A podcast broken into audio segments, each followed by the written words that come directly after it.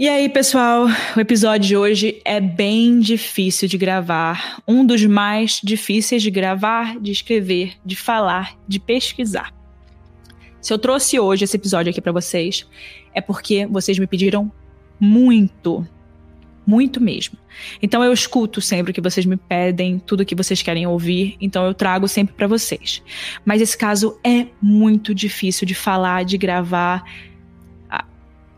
eu sempre tentei, eu sempre pensei em trazer esse caso, um caso muito conhecido para quem pesquisa esse, esse tipo de né, categoria de crime. É um caso muito conhecido para quem gosta dessa área, para quem gosta de pesquisar, mas é um caso muito difícil. A primeira vez que eu li, eu não me esqueço. Eu li num, no Twitter sobre ele, e quando eu tava lendo, eu, eu fiquei embrulhada. Eu tava num Uber, tava no carro, eu fiquei embrulhada, sabe? Meu estômago ficou revirando. Normalmente eu não fico tão mal assim por casos, não. Claro que a gente fica mal, mas não fisicamente. Naquele dia eu fiquei mal fisicamente, com vontade de, de vomitar, sabe? Então, assim, se eu trouxe esse caso é por causa de vocês. Então, é isso. Senta que lá vem bomba. Antes do episódio começar, eu preciso vir deixar um alerta, né? O caso de hoje tem muitas coisas sensíveis de violência, tortura, impunidade que podem gerar gatilho em algumas pessoas. Meu nome é Erika Miranda, eu sou jornalista, editora e doida por true crime, por pesquisar, por saber o que vai acontecer, por saber o que aconteceu, assim como você. Claro, eu sempre peço para todo mundo aqui, por favor, né, não deixem de compartilhar esse episódio com alguém que vai se interessar. Deixe um like aonde quer que você estiver escutando ou assistindo, também estamos no YouTube, vale lembrar. Você consegue avaliar esse podcast, esse episódio. Eu também sempre deixo mais perguntas no Spotify para vocês responderem. Então dá uma descida aí no episódio que você vai ver. E também é muito importante que, que vocês compartilhem nos stories de vocês, me marquem, arroba Erica com K, Mirandas com S no final, que sempre que eu vejo, eu reposto. Nem sempre eu vejo, mas a maioria das vezes eu sempre estou repostando vocês. E isso faz com que o nosso né, episódio chegue a mais pessoas. Enfim, então agora vamos parar né, de falar e vamos para o episódio da semana.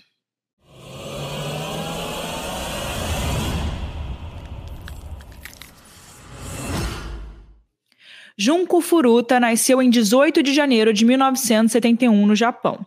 E para quem não tem muita afinidade com a cultura japonesa, com os costumes, um caso como esse fica até difícil de ser imaginado. Na verdade, o Japão ele pode ser considerado um país seguro na maioria das vezes. Junko era uma adolescente normal. Ela ia para a escola, ela tinha problemas normais, convivia com seus amigos, tirava notas boas no colégio. E na época em que o caso aconteceu, ela estava no auge da adolescência. Ela tinha só 17 anos. Ela era muito interessada em estudar e sonhava entrar para uma faculdade logo que a escola terminasse, né? Porque para ela ele já estava acabando. Na verdade, se a gente pudesse trazer aqui alguma das camadas mais profundas né, da personalidade da Junco, talvez por ela ser exatamente assim, ela despertasse um pouco a inveja em algumas pessoas. Ela era bonita, bem dentro dos padrões ali de beleza né, japoneses. Ela era inteligente, educada e todo mundo gostava dela. Basicamente, ela era a filha que todos os pais né, queriam ter, a filha que os pais pediram. E ela era irmã do meio da família Furuta, a única menina entre os dois irmãos. Imagina como ela não deveria ser tratada pelos pais, né? Mas jamais seus professores, amigos, seus pais, seus irmãos poderiam imaginar que o destino trágico dela poderia ser marcado por um colega da própria escola dela. Hiroshi Miyano, não sei se estou pronunciando certo, tá? Ele tinha 18 anos na época e ele era um garoto que tinha um temperamento ali meio duvidoso, segundo quem conhecia ele. Ele era tipo de garoto que ninguém chegava perto para não se envolver em nenhum problema. Todo mundo sabia da sua reputação. Ele era violento, arrogante e todas essas características que a gente reconhece claramente nas pessoas que são problemáticas. Um dia ele achou que fazia sentido chamar a Junco para sair. Mas como vocês já sabem, eles dois não tinham nada a ver um com o outro, né? Só de eu comentar aqui a personalidade dos dois, já dá para ver que é uma personalidade bem diferente uma da outra, né? Existem algumas reportagens da imprensa japonesa que trazem isso, né, que eu vou dizer agora, como um dos maiores gatilhos para que tudo acontecesse. que é a questão de que a Junco, como a gente já imaginava, ter recusado as, né, as chegadas do garoto, né, as investidas do Hiroshi, né? A gente não sabe ao certo como isso aconteceu. Mas imagina uma pessoa que não ouvia um não nem dos seus próprios pais. Não era contrariado por absolutamente ninguém. Ser rejeitado por uma garota no ensino médio? Então, pelo que a gente consegue interpretar na cabeça dele, isso soava como uma humilhação. Mas mesmo tendo algumas evidências que apontam né, mais para isso, a gente não pode trazer essa questão como a única razão para que o crime tenha acontecido. E isso vai se explicar mais para frente, conforme eu estiver apresentando mais informações desse caso para vocês. É aquele típico caso do homem que não sabe re receber um não de uma garota que ele chega, né? Muitos agem de uma forma completamente machista, outros não sabem nem como reagir. Eu acho que esse Hiroshi, pelo tipo de personalidade que ele tinha, talvez isso pode ter sido um gatilho. No dia 25 de novembro de 1988, três dias depois, por volta das oito e meia da noite, Hiroshi estava com seu amigo Minato, de 15 anos. Eles estavam andando de moto pela província de Saitana, que ficava na cidade de Misato. Em alguns lugares, nós encontramos a informação de que, mais precisamente, os dois estavam andando nos arredores de um parque conhecido naquela região. Eles saíram de casa naquele dia com vontade de encontrar uma garota na rua, né, para roubá-la e fazerem alguma coisa ali com ela sexualmente. E eles já tinham feito isso várias outras vezes, mas só por diversão. Até que, para infelicidade de Junco, quando ela estava largando do seu trabalho de meio período, ela sai exatamente no momento em que os dois estão andando pela rua. A rotina dela era assim todos os dias. De manhã ela ia para a escola e depois da aula ela trabalhava. Na verdade, as coisas aconteceram assim. Minato combinou com Hiroshi que eles iam se aproximar dela e empurrá-la da bicicleta. Depois disso, Hiroshi fingiu que queria ajudar a Junko para se levantar se aproximou dela e ofereceu, né, gentilmente levar ela até em casa para ela chegar com segurança. Esse combinado dos dois dava a entender que ela estava em situação de perigo e que o Hiroshi seria essa pessoa boa, enfim, que apareceria no momento certo para poder salvá-la de quem quer que tenha sido a pessoa que tenha feito isso com ela. Só que nem a Junko, nem eu e nem você estávamos preparados para saber de uma informação que talvez colocasse tudo o que aconteceu num nível ainda mais perigoso, né? Existia nessa história toda um elemento principal, assim, um elemento muito importante. O Hiroshi participava de uma máfia, a máfia Yazuka. E para quem nunca ouviu falar sobre essa máfia, eu vou contextualizar. Yazuka é o nome da maior facção criminosa do Japão. Os Yazuka seguem um código de regras baseado na lealdade e fidelidade. Eles possuem algumas obrigações, como não esconder dinheiro do grupo, não procurar a polícia e nunca desobedecer a ordem de um superior. Isso porque vários membros da Yazuka vivem no meio da sociedade discretamente e têm uma vida social como qualquer outro. Essa máfia japonesa está envolvida em crimes de extorsão, estelionatário, prostituição, jogos de azar, lavagem de dinheiro, tráfico de armas, drogas, enfim, vários tipos de crime. E hoje em dia essa organização se estendeu até a Europa, mas também possui membros nos Estados Unidos. E quando Hiroshi, né, aparentemente ajudou a salvar a Junko do seu agressor, né, que tinha derrubado ela da bicicleta, ele disse que ia levar ela para casa em segurança. Mas a gente sabe, né, que não foi isso que aconteceu. Na verdade, ele a levou até um armazém. E quando eles chegaram, ele a ameaçou de todas as formas, inclusive dizendo que ia matar a Junko se ela não o obedecesse. Ele claramente usou ali o fato dele ser membro da Yakuza, dizendo para ela que ela deveria fazer o que ele quisesse, senão ela ia perder a vida, né? E nesse momento a Junko, além de ser ameaçada, também foi violentada sexualmente. Depois disso, ele levou ela para um hotel, onde mais uma vez ela foi violentada, da mesma forma que aconteceu no armazém. Algumas horas depois, o Hiroshi ligou para uns amigos da Yakuza e contou o que ele estava fazendo. E um desses amigos pediu para ele continuar com ela lá, porque eles queriam ir violentá-la todos juntos sexualmente. Eles já tinham feito isso antes, né, de forma coletiva, e já tinham sido libertados pela polícia por terem feito isso. Então, isso já tinha sido registrado. A partir de agora, os detalhes sobre esse caso ficam bem sérios e bem violentos. Vocês já perceberam que eu estou usando termos bem leves, né, como violentar sexualmente, ao invés de dizer a palavra que começa com é, né, s, enfim, true, ada, né? Eu tô fazendo isso porque não quero que nosso vídeo nem nosso conteúdo seja banido. Então vocês vão perceber que daqui para frente nós vamos relatar várias coisas pesadas. Então todo cuidado é pouco aqui para o nosso conteúdo continuar no ar, tá bom? Eu tô avisando antes da gente dar essa continuidade para que vocês se preparem aí. E eu vou descrever agora alguns dos trechos do processo original do caso que foi traduzido para vocês. Por volta das três horas da manhã, Hiroshi leva Junko até um parque próximo desse hotel, onde todos os outros rapazes já estavam esperando. Eles já tinham bebido muito, então estavam completamente bêbados, além de focados em cometer mais abusos e violências com a menina, mais do que ela já tinha sofrido naquele ponto, né? E foi exatamente o que aconteceu. Quando eles se encontraram, eles decidiram levar ela para a casa de um deles, essa casa ficava em Adachi, em Tóquio. E os pais do rapaz, né, do dono dessa casa, também moravam lá. E quando eles chegaram lá, os adultos acharam que a Junko era a namorada do filho deles, porque ela foi coagida a dizer isso. Né? Eles mandaram ela falar isso. Só que depois eles perceberam que se tratava de um sequestro, mas eles ficaram quietos e não se intrometeram. Na verdade, só aconteceu porque a própria mãe e o próprio pai tinham medo do filho. Enfim, e com isso os rapazes abusaram coletivamente da Junco e a ameaçaram o tempo inteiro enquanto estavam né, fazendo isso. Eles falavam que sabiam onde ela morava, sabiam sobre a sua família e que se ela contasse sobre o que estava acontecendo para alguém, todos iriam morrer. A família toda dela, né, iria morrer.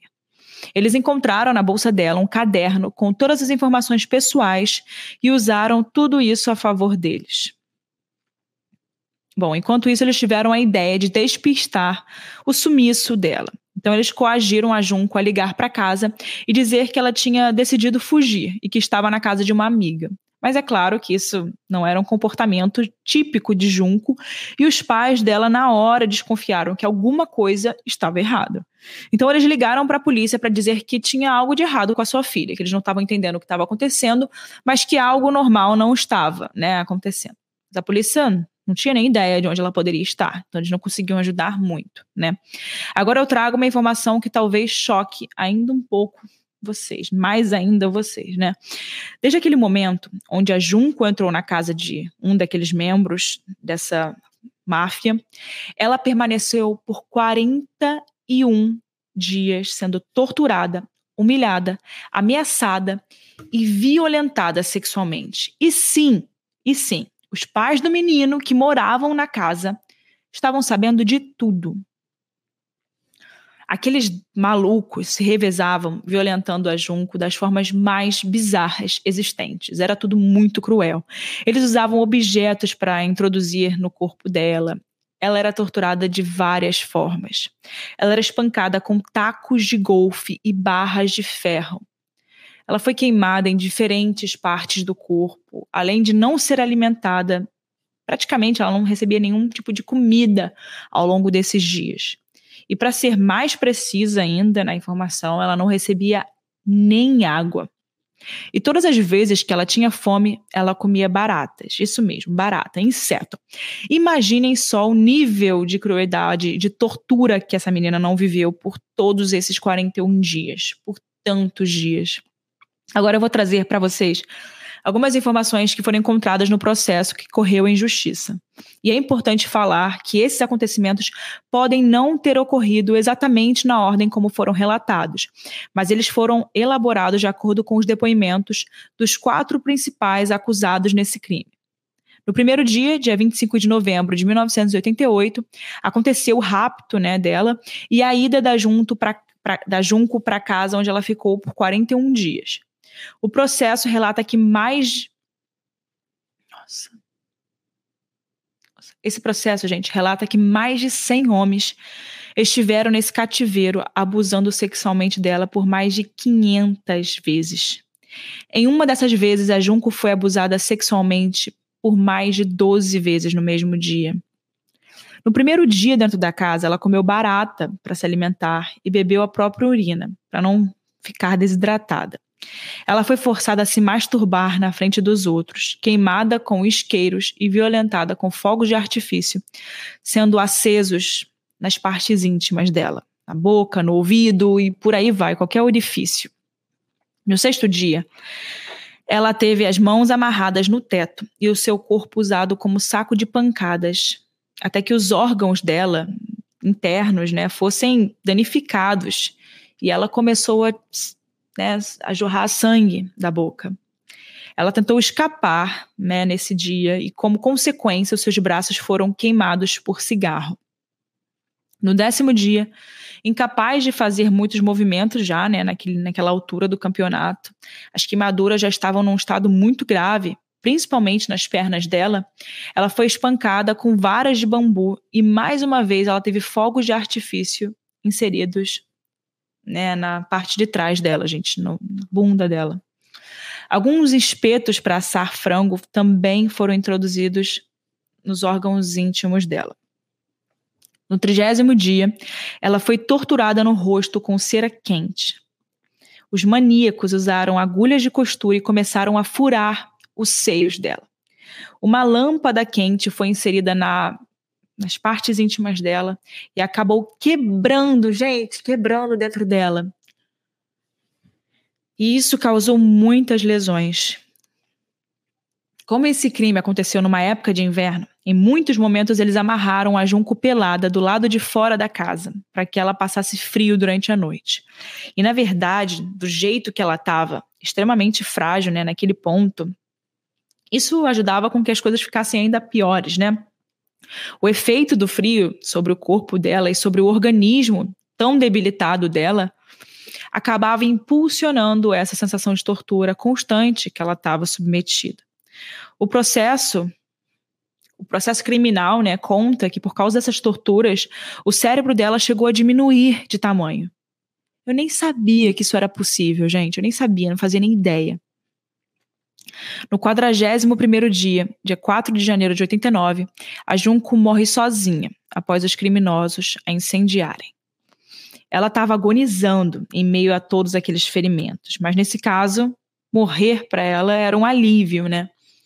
E no dia seguinte, dia 5 de janeiro, os maníacos embrulharam o corpo dela em algumas mantas e colocaram dentro de um tambor de óleo junto com concreto. Esse tambor foi colocado. Tambor é tipo um, um resíduo redondo, né? Que você coloca. Tipo, é tipo um galão. Um galão de, de óleo, enfim. E aí eles colocaram concreto nesse galão e eles botaram esse galão num parque que é conhecido como Wacase Park e colocaram o corpo dela ali dentro, dentro desse galão com concreto, porque aí ficava, né, ela, o corpo dela, enfim, não ia soltar cheiro, enfim. A polícia só foi encontrar esse tambor, esse galão, muito tempo depois, e a menina conseguiu ser identificada por causa das impressões digitais dela. A investigação acabou demorando mais tempo do que o normal, porque todos tinham medo de dar nomes. Afinal de contas, os membros da máfia e acusa estavam todos envolvidos. Então, isso por si só já causava medo em todo mundo. Um dos meninos que violentou a Junco, né, um desses milhares de meninos que violentou ela, chegou a contar tudo para o irmão dele, meio que tentando se vangloriar do que ele tinha feito tentando achar que, que aquilo era incrível. Mas esse irmão contou tudo isso para os pais deles e os pais chamaram a polícia. As autoridades chegaram à casa e falaram com eles pelo interfone. Perguntaram se sabiam do paradeiro da menina e, obviamente, eles negaram tudo. O que aconteceu? A polícia simplesmente foi embora. Agora você me diz: como alguém investiga um sequestro e pergunta para o sequestrador se ele está fazendo isso? hello, é claro que a pessoa vai dizer que não, óbvio, óbvio. Eles bateram na porta do lugar onde na porta do lugar onde a Junco foi abusada, foi fizeram o que quiseram com ela, fizeram ela de uma boneca, literalmente usaram ela de boneca. Ela foi uma boneca humana, uma boneca viva. Fizeram ela naquela casa, a polícia bateu na porta, depois de ter recebido tudo na, de mão beijada, eles não precisaram nem investigar, eles receberam, né, o que o, o testemunho de uma pessoa e não fizeram nada. Bom, para vocês terem noção da gravidade do estado dela, os depoimentos ouvidos na época do julgamento foi dito aos investigadores que uma vez, nos dias iniciais, a Junco tentou ir no banheiro fazer xixi, mas o banheiro ficava no andar de baixo da casa. E nos dias iniciais ela já estava tão debilitada que ela demorou cerca de uma hora para conseguir chegar a esse banheiro, porque ela estava se arrastando pelo chão. Gente, isso foi nos estágios iniciais. Ela chegou a pedir diversas vezes para os malucos pararem, né, e matarem ela. Mas a maldade e a perversidade desses caras fizeram com que eles continuassem é, mantendo ela entre a vida e a morte, sofrendo e sendo torturada diariamente.